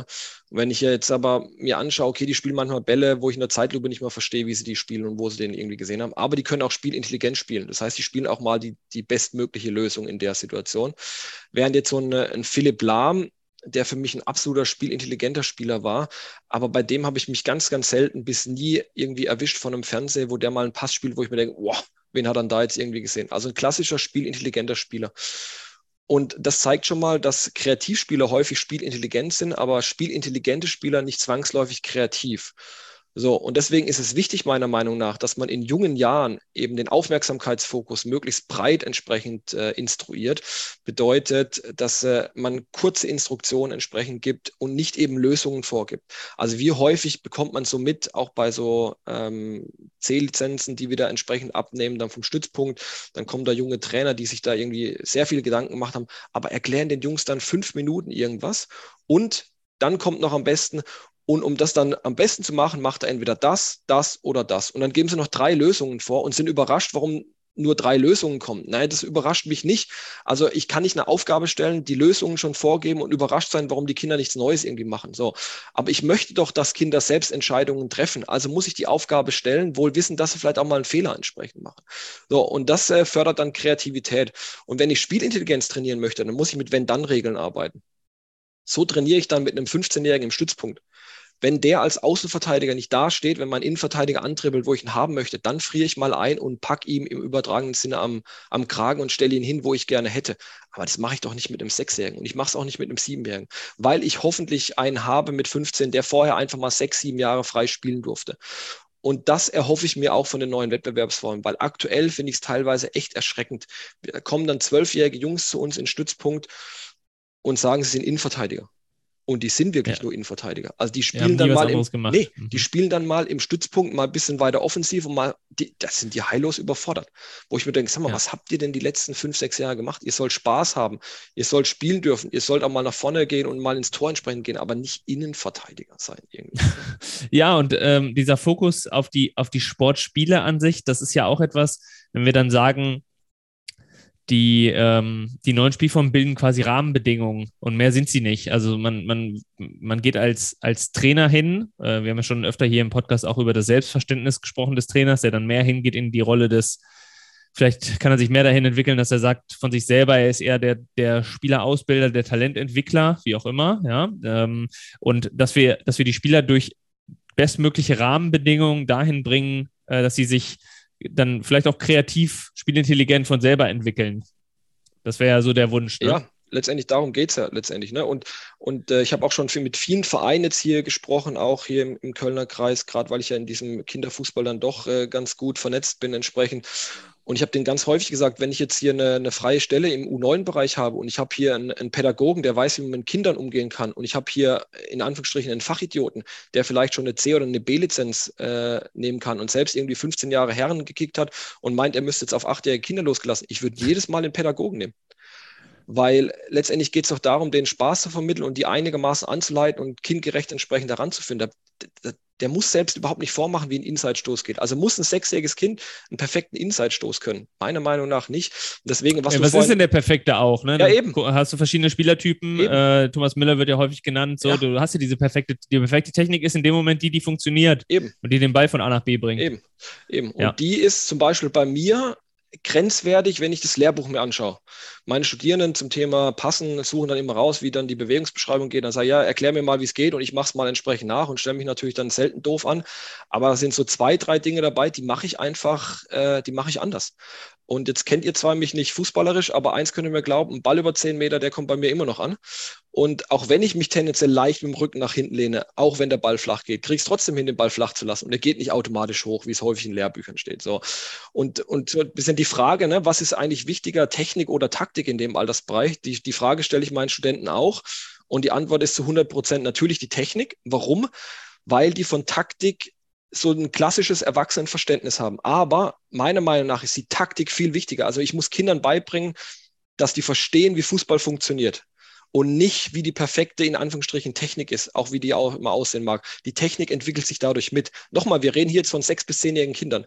Wenn ich mit 14 einen habe, der für mich als NLZ eventuell relevant ist, wo ich sage, naja, passen mit dem schwachen Fuß, da müssen wir noch was machen, da machen wir was. Den stelle ich acht Stunden in der Woche vor eine Wand und dann spielt er die Bälle und ich sage dem, wie es funktioniert entsprechend. Aber nicht mit äh, sechs bis achtjährigen Kindern. So, und wir reden hier von Taktik, Bausteinen wieder, ne? Also anbieten und orientieren, Lücke erkennen, Ballbesitz individuell sichern, Ballbesitz kooperativ sichern. Und das ist doch das, was Kinder lernen müssen. Also ich muss quasi über Aufgaben den Kindern beibringen, ey, wenn der kleine Tim den Ball hat, dann muss ich nicht auf 20 Zentimeter auch zu dem Ball hin, weil Tim kann schon den Ball über drei Meter passen. Also macht Sinn, ich biete mich vielleicht da oder da an. So, und das schaffe ich, indem ich Aufgaben stelle oder einfriere und sie am Kragen packe. Mit sechs Jahren friere ich nicht ein und packe es auch nicht am Kragen, sondern da ist es meine Aufgabe, mir kreative Spielformen zu überlegen oder Regeln zu überlegen, den, den Kindern das entsprechend klar zu machen. Und eine Möglichkeit ist über, über ähm, vier Minitore. Wenn das eine Tor dicht ist und ich sehe eine Unterzahlsituation, na, da könnte vielleicht auf der anderen Seite eine bessere Situation entsprechend entstehen, ohne dass ich von draußen irgendwie reinbrüllen muss. So, und darum geht es letztendlich. Fand ich ein sehr, sehr schöne, äh, sehr, sehr schönes Plädoyer äh, an der Stelle, weil gerade dieses darüber nachdenken, äh, wie man sich bewegt und wie Bewegungen funktionieren, das hat ja dann, so wie ich es raushöre, aus deiner Sicht keinen kein Platz im Kindersport, ne? Nee, äh, meiner Sicht, meiner Sicht nicht. Und das ist aber gang und gäbe. Also, wenn ich zufällig mal an Plätzen vorbeifahre, jetzt ohne den Trainern zu nahe treten zu wollen, ich meine, wenn man, wenn man die zwei, dreimal die Woche sieht, dann darf man auch mal eine Gassenform hinstellen, aber halt nicht ständig. Also, das sage ich, habe ich meinen Studenten auch letzt gesagt. Ich habe es absichtlich dann mal gemacht. Ne? Ich habe noch ein kleines Tor in die Mitte gemacht, dann haben wir so einen Wettkampf gemacht, wer schafft die längste Passserie innerhalb von einer Minute, aber sie muss immer durchs Tor entsprechend durchstehen. Aber dann müssen sie den Ball totstoppen mit zwei Kontakten. So, wenn wir das jede Woche die ersten zehn Minuten machen, habe ich die absoluten Passmonster. Aber kicken können sie deswegen trotzdem nicht. Und zwar die absoluten Passmonster auf totgestoppte Bälle zehn Meter geradeaus. Nicht aus der Bewegung, kein Gegnerdruck, nicht mal ein Ball quer oder sonst irgendwas. T -t komplett spielfern. Komplett spielfern. Ich brauche es nicht. Ich brauche sowas einfach nicht im Fußball. Und in den Spielformen entwickelt sich natürlich so eine funktionale Technik dann mit. Also na klar, können die dann passen. Und nochmal, wenn ich dann eben merke mit acht, neun, zehn Jahren, ähm, das Spiel funktioniert deswegen nicht, weil die Hälfte überhaupt nicht richtig passen kann. Klar kann ich dann mal Übungsformen machen, mal Passformen irgendwie anbieten, die vielleicht aber nicht mit Totstoppen und nur stupide gerade ausgehen. Da gibt es ja auch noch andere Möglichkeiten, das vielleicht entsprechend umzusetzen. Aber die erste Idee ist doch mal, okay, wie kriege ich vielleicht ein Verständnis dafür, wie, wie Fußball funktioniert? Ich glaube, vor allem bei Kindern, auch im, im ganz jungen Alter, von denen du sprichst, sechs, sieben so, ähm, muss das immer noch eine Gefühlssache sein. Also ich finde, da sieht man immer ganz stark auch von außen, ob die, wenn die jetzt irgendwie einen langen Pass versuchen zu spielen oder so, ob die sich dabei wohlfühlen. Also ob die auch von der Körperausstrahlung her zeigen, okay, ich kann ja. das. Und äh, wenn dann, äh, wenn einem das dann quasi schon auffällt, dass äh, das bei dem Kind irgendwie sehr unsicher wirkt oder äh, dass er sich damit schwer tut oder so, dann, wie gesagt, ähm, wäre ich auch voll dafür, diese Spielform an, anzugeben. Aber ich glaube, dass das so eine Gefühlssache bleiben kann, auch in diesem, im, in dem jungen Ja, Alter. und vielleicht darauf aufbauen noch eine Beobachtung, die wir gemacht haben. Zu Anfangszeiten haben wir das äh, Feld noch in, in Längszonen eingeteilt. Und zwar in drei Längszonen. Das heißt, wir haben eine rechte Zone gehabt, eine mittlere und eine linke. Und in der linken und der rechten standen die zwei Minitore entsprechend jeweils. Weil die Idee, was man ursprünglich ja hatte, war zu, zu sehen, okay, spielen die denn Spielverlagerungen? Also wir sehen die quasi, wenn auf der einen Seite da zu viel los ist, spielen die den Ball dann rüber. Und was man ganz häufig beobachtet hat, sie spielen es nicht, weil sie es körperlich einfach nicht schaffen, mit sechs, sieben Jahren da einen Ball schon rüber zu spielen. Also die haben die Voraussetzung nicht. Jetzt kommt das Aber, aber ganz viele nehmen den Kopf hoch und sehen, da ist einer frei, wissen aber, der Ball kommt nicht an, deswegen spiele ich den nicht. Mit neun Jahren, mit zehn Jahren spielen die aber den Ball, weil sie dann die körperlichen Voraussetzungen haben und die haben verstanden, wie es funktioniert. Ah, ich muss einen Kopf hochnehmen, da ist zu, da hinten ist einer frei, jetzt kann ich ihn entsprechend anspielen. So, also und, und darum geht es ja, den Kindern quasi ähm, ja, über eine gewisse Art und Weise das, das Fußballspielen einfach näher zu bringen. Ja, und diese Leistungstreppe dann, diese, äh, diese Steigerung äh, auch zu erkennen und zu sagen, wir sind jetzt hier unten und wir sind halt noch nicht da in der Mitte und wir sind auch noch nicht oben in einem äh, in einem Leistungsbereich, irgendwie in einem NLZ da. Ja. Ne? Ähm, wir, hatten, wir hatten ja Professor äh, Güllich noch hier, zur, äh, wo es auch um Talentforschung ging. Du sagst vorhin ja auch, ähm, möglichst vielseitige äh, Ausbildung. Ähm, die Forschungsergebnisse dort sind ja auch relativ eindeutig gewesen und haben gesagt, Mensch, wir äh, wollen eigentlich eine polysportive Ausbildung äh, von den Kindern haben. Also zwei Sportarten auf Wettkampfniveau, einmal die Woche Fußball reicht ähm, einmal die Woche eine andere Sportart noch und äh, nach Möglichkeit irgendwie auf Wettkampfniveau, um dann später die Entscheidung erst zu haben, ähm, gehen die Spieler wirklich im, im Fußball auf äh, quasi eine, äh, eine Leistungsorientierung oder in ihrer anderen Sportart oder was auch immer. Fand ich auch würde ja auch da wieder reinpassen ja. ne, zu deiner Erfahrung. Ja, kann ich äh, nur unterstützen. Also ich habe selbst äh, drei kleine Kinder. Mein Sohn ist jetzt, spielt in der U9 der geht auch nur einmal die Woche ins Fußballtraining, weil äh, der, der zweite Termin sich mit äh, seinem Schwimmkurs überschneidet. Da hat ein bisschen mehr meine Frau den Hut auf. Der ist es ein Ticken mehr wichtig als mir, aber mir ist auch wichtig, dass sie schwimmen können, aus äh, unterschiedlichen Gründen. Und äh, er war zum Beispiel auch einer, der relativ spät in Fußballverein ist. Der hat vorher Ballschule gemacht, äh, ein, mhm. zwei Mal die Woche entsprechend. Und äh, aber letztendlich geht es doch auch darum, also jetzt nicht, dass er irgendwann mal Fußballer wird oder keine Ahnung, das ist mir auch vollkommen egal irgendwie. Der soll machen, was er Spaß hat. Der ist jetzt aktuell im Fußball und die macht anscheinend noch Spaß. Ähm, aber darum geht es doch auch, auch aus, aus NLZ-Sicht. Also ich, ich weiß nicht, ich kann doch nicht einen Acht- oder Neunjährigen nach seinen fußballerischen Fähigkeiten da irgendwie beurteilen oder, oder möchte den wahrscheinlich auch nicht beurteilen. Aber mir geht es um Bewegungstalente. Ne? Wenn ich sehe, oh, da bewegt sich einer ganz gut, der ist koordinativ irgendwie ganz fit und äh, ob der jetzt den Ball schon perfekt trifft oder nicht, das, der wäre mir lieber, ehrlich gesagt, weil das kann ich dem beibringen, glaube ich. Und die, den Spaß vielleicht am Fußball, der soll einen Spaß am Fußball entsprechend äh, mitbringen. Und dann, wenn man sich nochmal das Ballschulkonzept angeht, äh, mit neun, zehn, elf Jahren, ab da reicht es aus unserer Sicht, ist aus unserer Sicht, aus unserer Sicht der Ballschule irgendwie eigentlich aus, dass man sich anfängt zu spezialisieren. Dass das äh, im Alltag natürlich anders aussieht, dass viele Kinder mit sechs, sieben Jahren vielleicht, wenn sie Glück haben, Ballschule machen und schon im Verein sind oder im Verein eben auch nicht nur Fußball, Tennis, Handball spielen, sondern da ein bisschen Abwechslung auch reinkriegen. Das wäre das wär aus meiner Sicht eigentlich das Perfekte. Hattest du, ähm, wenn du auf deine Forschung guckst äh, der letzten Jahre, hast du solche Sachen gehabt, ähm, wo du gesagt hast, Mensch, das war jetzt eine spannende Erkenntnis, die du so nicht erwartet hättest? Oder äh, war das meiste schon ähm, erwartungsgemäß äh, so validiert worden? Naja, nee. Also das mit der Durchschnittsdistanz zum Beispiel, das fand ich schon krass, dass es einen so extremen Effekt irgendwie nach sich zieht, dass man da das Tor kleiner macht. Also wir haben da eine Interventionsstudie gemacht, vielleicht ganz kurz zum Aufbau. Wir hatten vier Mannschaften eingeladen haben jeder gegen jeden gespielt, eine Runde, ich glaube 10, 12 Minuten ein Spiel, erst auf die ganz normalen 5x2 Meter Tore und dann am gleichen Tag einfach die Höhenreduzierungen rein und haben das gleiche nochmal gespielt, ohne den Kindern was zu sagen.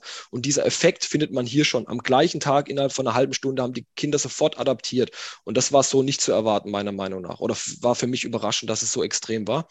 Und dann haben wir gemacht, okay, dann durften zwei Mannschaften die Höhenreduzierung mit nach Hause nehmen und sollten im Training auch darauf trainieren und die anderen haben ganz normal auf ihre 5x2 Meter Tore und haben sie nochmal eingeladen und haben dann nur auf die höhenreduzierten Tore spielen lassen. Und da fand ich ganz spannend, dass die Mannschaften, die eben auf die höhenreduzierten ähm, Tore gespielt haben, ihr Level, was die Durchschnittsdistanz anging, zum zweiten Messzeitpunkt am dem ersten Tag halten konnten, während die anderen wieder aufs alte Muster zurückgefallen sind. Das heißt, also die, die, die Hausaufgaben gemacht haben quasi. quasi die Hausaufgaben. Ja, die ja. hatten quasi, es war eine Interventionsstudie, die hatten einen Lerneffekt, die haben das äh, adaptiert entsprechend. Und was da bei der Studie auch noch spannend war, das war die erste, die wir gemacht haben, bevor wir in die Pilotierung gegangen sind. Wir haben die unabhängig, wie es stand, jedes Mal nach dem Spiel ein 7-Meter-Schießen machen lassen, um einfach zu schauen, ob die Kinder auch da schon direkt adoptiert haben, weil na klar, auf ein 5x2 Meter Tor ist die Wahrscheinlichkeit, dass ich ein Tor erziele, wenn ich ihn hoch einfach unter die Latte schieße. So ist ja auch im Herrenbereich so, ist ja die Erfolgsquote am größten, ist am risikoreichsten, aber die Erfolgsquote am besten. Und hier war es ganz schön, zum einen, ähm, was heißt, schön in Anführungsstrichen, es gab einfach Kinder, die diese Routine nicht aufbrechen konnten in zu kurzer Zeit, weil die haben das dann gnadenlos an die 35 Zentimeter Latte dann geschossen, den Ball. Und was schön war, war, das Erfolgserlebnis der Torhüter zu sehen. Weil wie häufig waren die mit den Fingerspitzen dran und der Ball ging trotzdem gefühlt ins Tor, zur, Hälfte, ja, ja. zur Hälfte des ja. Tores ins Tor irgendwie. So. Jetzt kommen die mit, der, mit den Fingerspitzen ran und der Impuls reicht dann aus, um den Ball an die Latte zu lenken. Das heißt, die Torhüter, die Torhüter haben wir jetzt bisher noch gar nicht irgendwie angesprochen, aber die haben dann auch auf einmal Erfolgserlebnisse. Und das war eigentlich ganz schön auch entsprechend äh, zu sehen jetzt in der, in der Forschung. Und bei der, bei der anderen Sache, ähm, wo es jetzt um das 3 gegen 3, 2 gegen 2 ähm, mit auf oder versus 7 gegen 7, fand ich schon teilweise krass, wie die Unterschiede auch wirklich waren. Und diese ganzen mehr von wegen, da gibt es Kinder, die pflücken Gänseblümchen. Ich meine, das hat ja irgendwann einer erfunden. Nee, das hat keiner erfunden. Ich kann euch Videos zeigen so läuft es wirklich ab. Und ich kann euch Videos zeigen, ohne die Kinder zu kennen, ohne den Trainer zu kennen. Ich kann euch genau sagen, was der Trainer dem Kind mitgeteilt hat. Du bist Linksverteidiger und du machst die Seite zu und auf keinen Fall darfst du mit nach vorne gehen. Und da gibt es Spieler, die stehen nach 40 Minuten auf der linken Seite. Wenn ein Ball so ein, zwei Meter in die Nähe kommt, dann laufen sie vielleicht mal hin und schießen den weg und dann gehen sie sofort wieder auf ihre Position. Oh Gott. So, die dürfen, das, nicht aus ihrem, ja, dürfen nicht aus ihrem Kreis raus. Und und dann wundert es mich aber nicht, dass der mit 11, 12 keinen Bock mehr hat auf Fußball, weil das kann ja keinen Spaß machen. So, also so, es gab schon so das eine oder andere, äh, ein oder andere Überraschende, auf jeden Fall, ja. Sehr spannend. Ähm, wie sieht die Zukunft da aus in der Forschung? Gibt es da schon ähm, jetzt, du hast vorhin schon mal angesprochen, was jetzt, äh, äh, was jetzt 2021 äh, gemacht wurde. Ähm, was blickt ihr so aus in der, in der nächsten Zeit? Genau, also was jetzt aktuell noch äh, Studierenden dran sitzen, um auszuwerten, äh, ist eben die Sache mit, was ich vorhin angesprochen habe, äh, brauchen wir eine Schusszone, reicht eine Mittellinie, ist die Feldgröße irgendwie groß? Da beginnt jetzt auch gerade ein Projekt mit der ähm, Stützpunktkoordinatorin des Fußballverbands Mittelrhein von den Mädchen, die gesagt hat, mir ist, sind die Feldgrößen teilweise immer noch zu groß für ein 3 gegen 3. Ich möchte es ein bisschen drastischer und äh, sie hat jetzt Felder gebaut oder baut gerade Felder, wo man sagt, pro Spielerin äh, 10 Quadratmeter nur noch. Das heißt, die Felder werden entschwindend, erschwindend geringer. Und äh, das begleiten wir jetzt gerade auch oder fangen mal an, um, um, zu gucken, was auch wieder Erkenntnisse geben kann, auch auf den, auf den Jungsfußball dann, ob die Feldgrößen wirklich noch zu groß sind. Also wird dieses Feld denn überhaupt bespielt, äh, so wie es angeboten wird, oder können wir es eventuell noch kleiner machen, was bedeutet, man kriegt vielleicht mehr Felder noch aufs Feld, es ist einfacher zu organisieren, wie auch immer. Also das wird so zukünftig jetzt äh, aktuell laufen. Und dann ähm, gab es jetzt vor kurzem ein, ein Treffen mit den Verantwortlichen des DFBs, wie man eben zukünftig jetzt mit der, vor allem mit dieser Bundestagsentscheidung, das Ganze entsprechend äh, weiterhin aufstellt. Also so einzelne Fragestellungen, die werden immer wieder aus der Praxis herauskommen, äh, die man sich dann anschauen kann. Und vor allem das Thema, was jetzt einfach mal flächendeckend auch evaluiert werden muss, ist einfach, wie ist denn die Zufriedenheit der Eltern, der Spieler, der Trainer? Wie ist die Umsetzbarkeit? Funktioniert es denn so? Ist es denn wirklich so ein Problem, so eine Höhenreduzierung ins Tor zu machen? Die Antwort kann ich geben, nein, das kriege ich selbst in 20 Sekunden hin. Äh, aber was so Anschaffungen angeht und ich meine hier im Und das Köln mal in der Breite zu haben, das Eben. möchte ich auch gerne mal, äh, das möchte ich auch unbedingt sehen und damit die Einzelstimmen auch nicht mehr so viel Gewicht kriegen. Ja, beziehungsweise eben auch mal zu sehen, ähm, es funktioniert, ich sage jetzt mal, es funktioniert in Sachsen und es funktioniert in Bayern, aber beide fahren vielleicht unterschiedliche Strategien, aber beides funktioniert und beides ist in dem Rahmen vollkommen okay. Also dass man quasi nicht eine stringente oder starre Vorgabe geben muss irgendwann zukünftig. Aktuell muss man es geben, weil sonst äh, tanzt jeder irgendwie aus der Reihe, aber irgendwie, dass man sagt, okay, das ist der Rahmen und überlegt selbst, was es ist. Also es gibt einen Landesverband, die tun sich ein bisschen schwer mit äh, insgesamt vier Minitoren oder beziehungsweise mit zwei Minitoren, die ich äh, verteidigen muss und auf die ich angreifen muss. Die sagen, der Fußball funktioniert nun mal so, dass ein Tor verteidigt werden muss und auf ein Tor gespielt werden muss. Wenn wir jetzt eben rausfinden, dass äh, was diese Parameter angeht, was die Anzahl der Tore, die Tripling-Aktion und und und, dass es eigentlich keinen Unterschied gibt, dann spricht aus meiner Sicht auch nicht unbedingt was dagegen, den jetzt in Anführungsstrichen zu verbieten und sagen, nee, du musst jetzt auf die vier Minitore spielen. Aber man hat eben die Option zu sagen, ey, ein Spielfest macht durchaus Sinn, wenn man eben mal auf vier Minitore, auf zwei Minitore, auf ein höhenreduziertes Tor und so weiter und so fort. Wenn jetzt aber die Forschung, wenn jetzt aber die Forschung eben ganz klar sagt, pass auf, ein Minitor zentral, das macht echt wenig Sinn. Da stellen sie sich alle davor, dann muss man wieder eine Verbotszone einrichten und, und, und, oder keine Ahnung was. Es fallen viel weniger Tore. Es wird überhaupt nicht mehr getribbelt. Es ist ein reines Gehacke oder sonst irgendwas, was nicht der Fall sein wird. Ich übertreibe jetzt ein bisschen. Aber wenn das eben rauskommen würde, dann würde ich halt dem Landesverband, jetzt nicht ich, aber ich würde es dem DFB so mitteilen und der DFB würde dann halt dem Landesverband äh, sagen, pass auf, das sind die Studienergebnisse, denkt mal drüber zumindest nach. Also sinnvoll ist es vielleicht nicht. Aber an dem Punkt sind wir jetzt aktuell nicht. Das äh, schauen wir uns gerade, wie gesagt, an.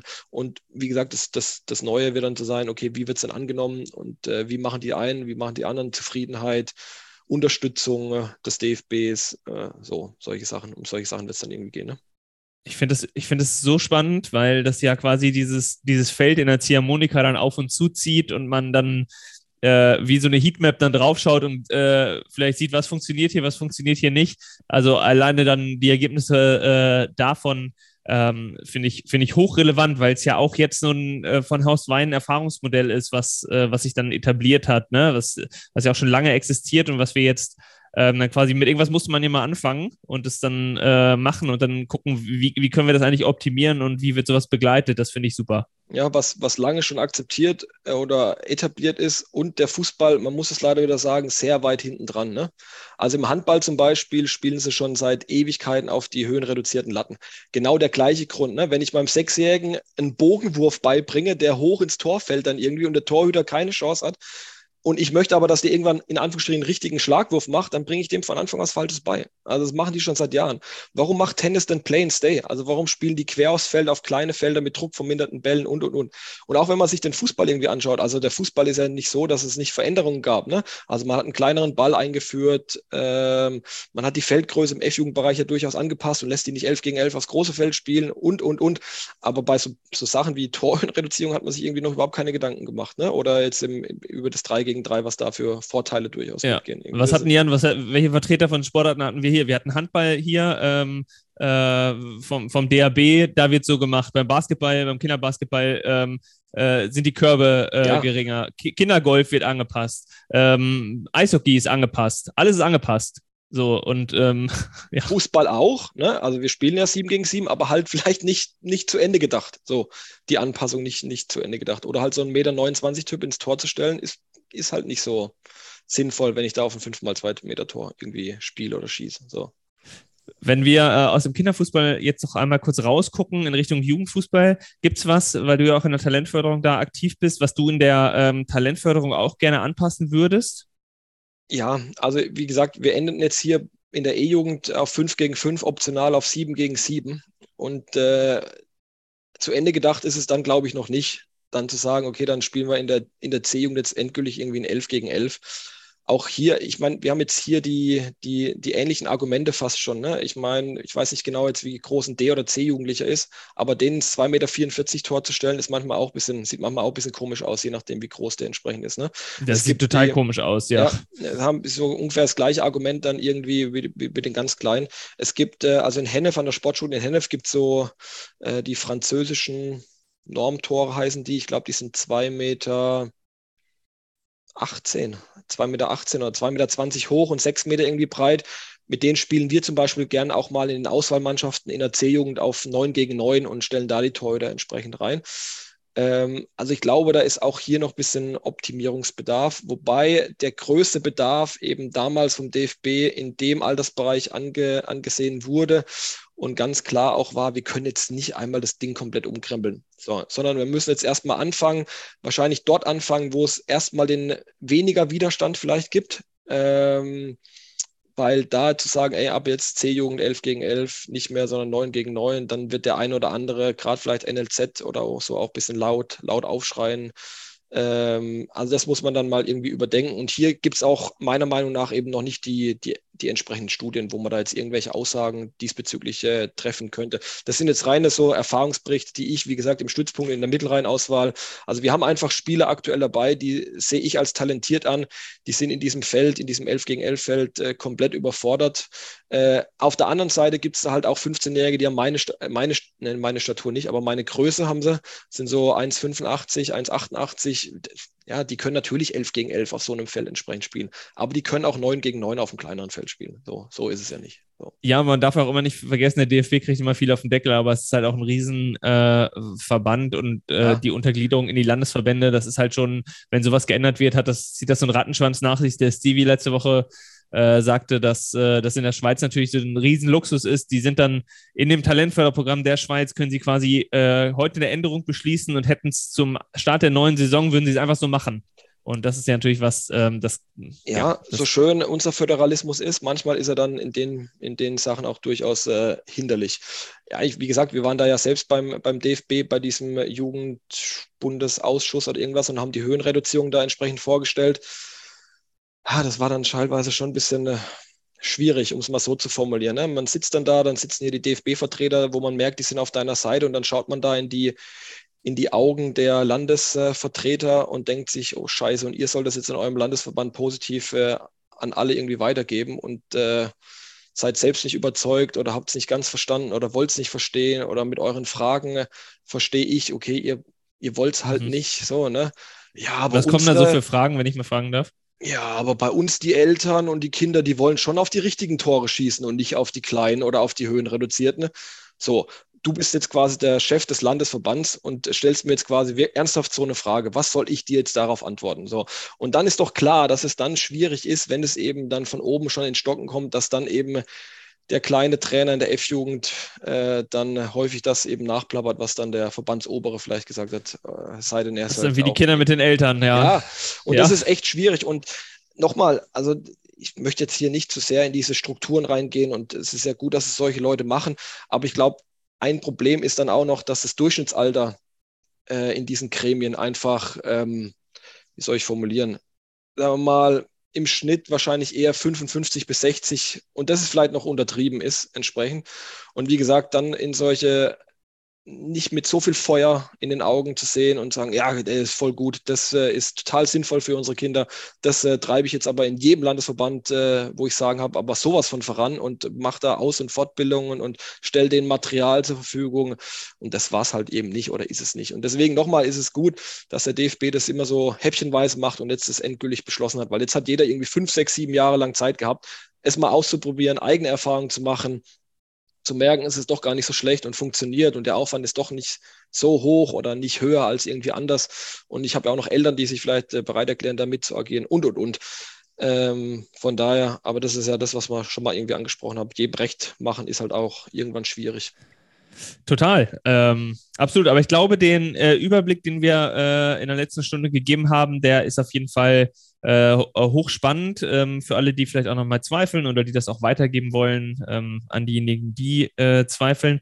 Äh, wenn wir da mal einen Punkt hintermachen, ähm, dann kommen wir nochmal zu, äh, zu meiner Frage, ähm, die ich äh, jedem Gast bei uns stelle, der äh, im, im Fußball und besonders im Kinderfußball auch selber als Trainer aktiv ist. Ähm, hast du noch eine äh, für unsere äh, Zuhörerinnen und Zuhörer, äh, für unsere Trainer, viele Elterntrainer, die, wo der Spaß dann auch ähm, in jeder Trainingseinheit natürlich da sein soll. Du äh, mit dem Fokus ähm, der Ballschule und der Sportspieler sicherlich äh, was, was Cooles auf Lager. Hast du eine Gaudi-Übung, wo du sagen würdest, Mensch, am, am Anfang der Trainingseinheit oder am Ende ein bisschen frei von den pädagogischen Gesichtspunkten, das ist was, was immer äh, geht und was du gerne so aus dem, Hut zauberst, um, ähm, um richtig Spaß nochmal äh, auf den Platz zu kriegen und äh, allen so einen, äh, einen guten Teamcharakter äh, oder ein, ein gutes, äh, äh, gutes Teambuilding nochmal zu geben?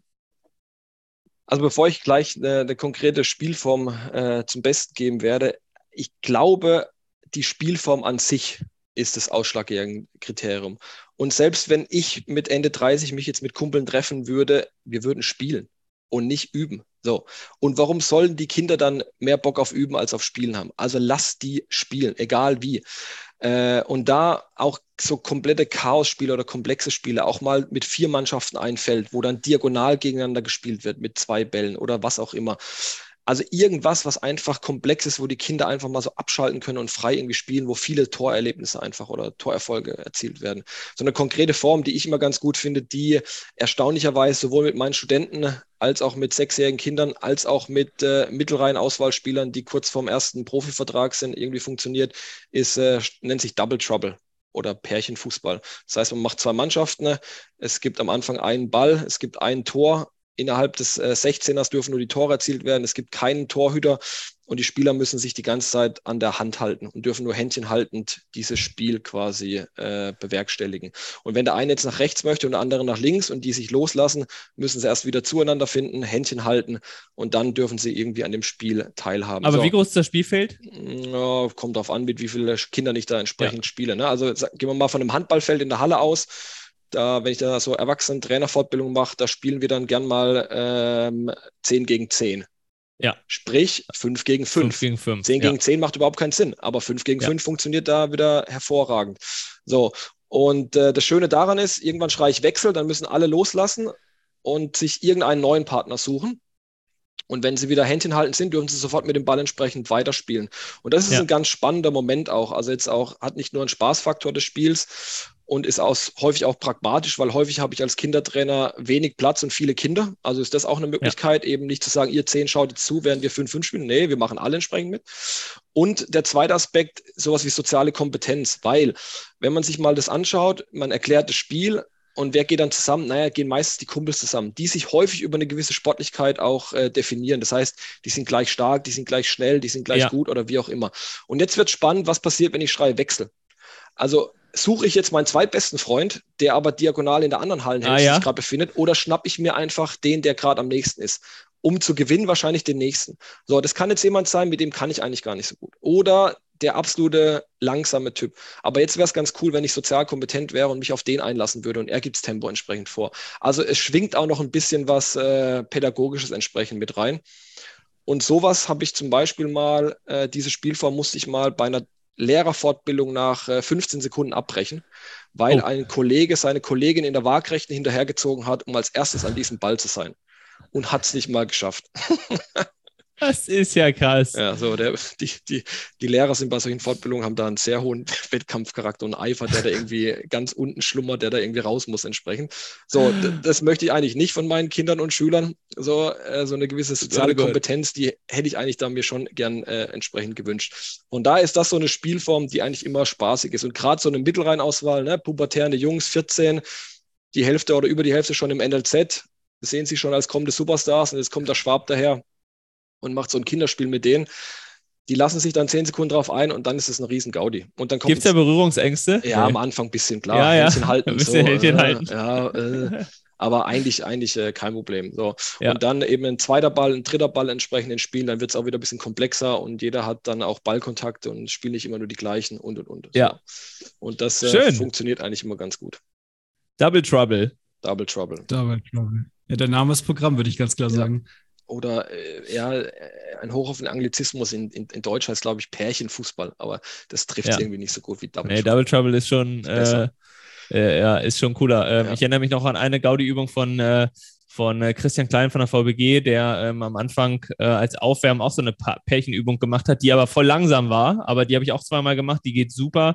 Zwei gehen hintereinander und ähm, der vordere läuft quasi blind und der hintere ähm, muss ihn durch Schulter tippen oder so ähm, die Richtung geben. Es ist auch so eine, so eine, so eine schöne Paarübung mit ein bisschen Berührung, ähm, wo auf einem Ja. engen Feld auch so ganz verrückte Sachen dann passieren. das ist so ein Vertrauensspiel erst schon, ne? Und je nachdem, welche Kommandos es gibt, das mache ich gerne mit Studierenden auch hier, dann zu sagen, okay, jetzt spiegeln wir mal die Kommandos. Das heißt, wenn du jetzt rechte Schulter machst, dann läuft der Vorder nach links, wenn du linke Schulter und aber immer Ja. beide Hände auf die Schulter ist Stopp, also es soll ja nichts passieren entsprechend. Und dann finde ich es ganz spannend, das macht man dann so ein, zwei Mal und wechselt die Paare. Und dann ist die Ansage von mir, pass auf, jetzt geht es wieder auf die richtige, richtige, ähm, die, richtigen Instruktionen. Jetzt müsst ihr nicht querdenken oder irgendwas. Und ähm, jetzt darf der Vordere mal das Tempo entscheiden.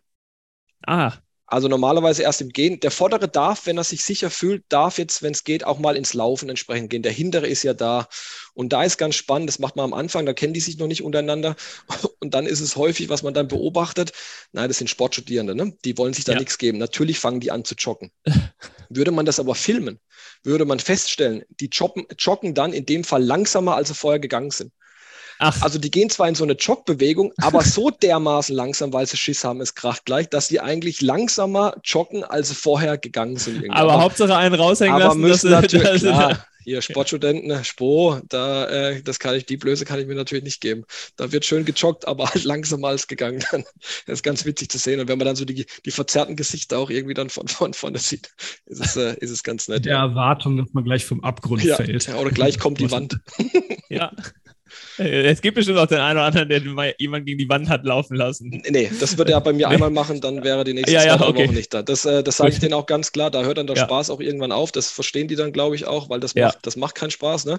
Ja. Äh, also das muss, das muss auf jeden Fall gegeben sein. Und, und ja, ich meine, da müssen wir uns nur in die eigene Lage versetzen. Ne? Wir drei kennen uns jetzt genau 60 Minuten. Wenn wir zwei, Tim, jetzt genau die Übung machen, Ja. so richtig vertrauen würde ich dir im ersten Moment jetzt auch erstmal nicht. Ne? Also jetzt nicht komplett. Vor allem nach so, meiner Aussage gerade. nicht, nicht komplett irgendwie. Ne? Also da würde ich auch mal irgendwie vielleicht eher mal zucken und mal langsam. Vor allem, wenn Ja, dann irgendwelche sagen einige. Geräusche und so kommen. Ja, siehst du? Ja, So, Sebastian, Jan. ich habe noch äh, eine Frage abschließend zu dir und dein, äh, deiner Tätigkeit. Und zwar, stell dir vor, du hättest einen äh, unbegrenzten Forschungsetat. Was würdest du im Kinderfußball gerne erforschen wollen? Ich hätte einen unbegrenzten Forschungsetat. Drei gegen drei Spielformen mit Lasern und Raketen. Ja, das, das eben nicht. Und auch nicht irgendwie, also jetzt so, ich glaube, es interessieren auch nicht irgendwelche KPIs, irgendwie so Key Performance Indicators mit, mit äh, Sechsjährigen, sind auch egal. Ob da jetzt irgendwie eine Raumkontrolle im letzten Drittel höher ist als bei den anderen, ist, spielt da jetzt nicht, nicht so die große Rolle, glaube ich. Na, wenn ich, äh, ich würde es einfach gern zu Ende denken. Also ich würde es dann wirklich gern nicht bei der E-Jugend stoppen, sondern mal wirklich das Ganze mal umdrehen und zu Ende denken und äh, bis in die A-Jugend hoch entsprechend. Ich meine, klar ist auch, man kann jetzt nicht für jeden Altersbereich oder für jeden Jahrgang da irgendwelche neuen Tore und hier ein Tor und da ein Tor und da Ja. nochmal eine neue Größe und so. Das funktioniert natürlich auch nicht, aber irgendwie so eine gewisse Flexibilität oder zumindest mal Daten zu haben oder zu sammeln, wo man dann klar sagen kann, ey, eigentlich stimmt's, was wir da oben machen oder hey, lass uns da auch nochmal drüber nachdenken. Und was zum Beispiel gar nicht jetzt angesprochen wurde oder nur mal so am Rande ist auch der Mädchenfußball so ein bisschen. Ne? Also ich ich trainiere zwar nur Jungs, aber kriege das ja auch mit und vergebe auch die ein oder andere Abschlussarbeit, beziehungsweise gibt es viele oder einige Erst-Bundesligaspielerinnen, die an der Spore studieren, weil die eben nicht so äh, finanziell gebettet sind wie die, wie die entsprechenden Herren. Da ist ja das höchste der Gefühle meist so ein Regionalligaspieler, mhm. der vielleicht mal hier ist. Die anderen sind ja voll, sind genauso Vollprofis ja. wie die Damen auch, aber können davon nicht auf lange Sicht leben.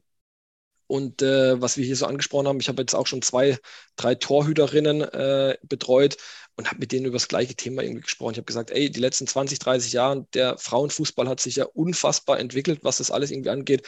Aber das Torhüterspiel, jetzt nichts für ungut, aber das ist teilweise katastrophal. Und dann sitzt da so eine äh, Bundesliga-Torhüterin gegenüber, die ist äh, talentiert, die ist, glaube ich, 1,68 Meter oder 1,70 Meter und spielt auf ein 2,44 Meter Tor. So, die gleiche Thematik wieder. Das sieht manchmal echt komisch aus. Die kriegen manchmal Eier, so gelupfte Eier da irgendwie aus, von 16 Meter. Was soll sie denn machen? Die hält jeden ja. Ball, die schmeißt sich in Bälle, die ist bei mir mit den Jungs im Kurs, die schmeißt sich da rein, das ist der vollkommen egal. Aber dann kriegt die ab und zu so Eier, wo ein 1,90 Meter Typ den Ball einfach so fängt. So. Ja. Also sowas, ne? Also, dass äh, so die Dinge einfach manchmal jetzt gut angestoßen sind und von unten jetzt mal angestoßen sind, aber teilweise glaube ich einfach noch nicht final zu Ende gedacht sind. Jetzt konkret irgendwie, dass ich ein Thema habe oder eine, ein Schwerpunkt, der mich jetzt äh, umfassend äh, oder umfassend interessiert, wo ich vor allem Geld bräuchte. Also das alles ja. Kostet mich kein Geld, was wir hier machen. Also ich brauche eine Kamera, ich, ich brauche Zeit. Ja. Zeit ist da entsprechend Geld. Ne?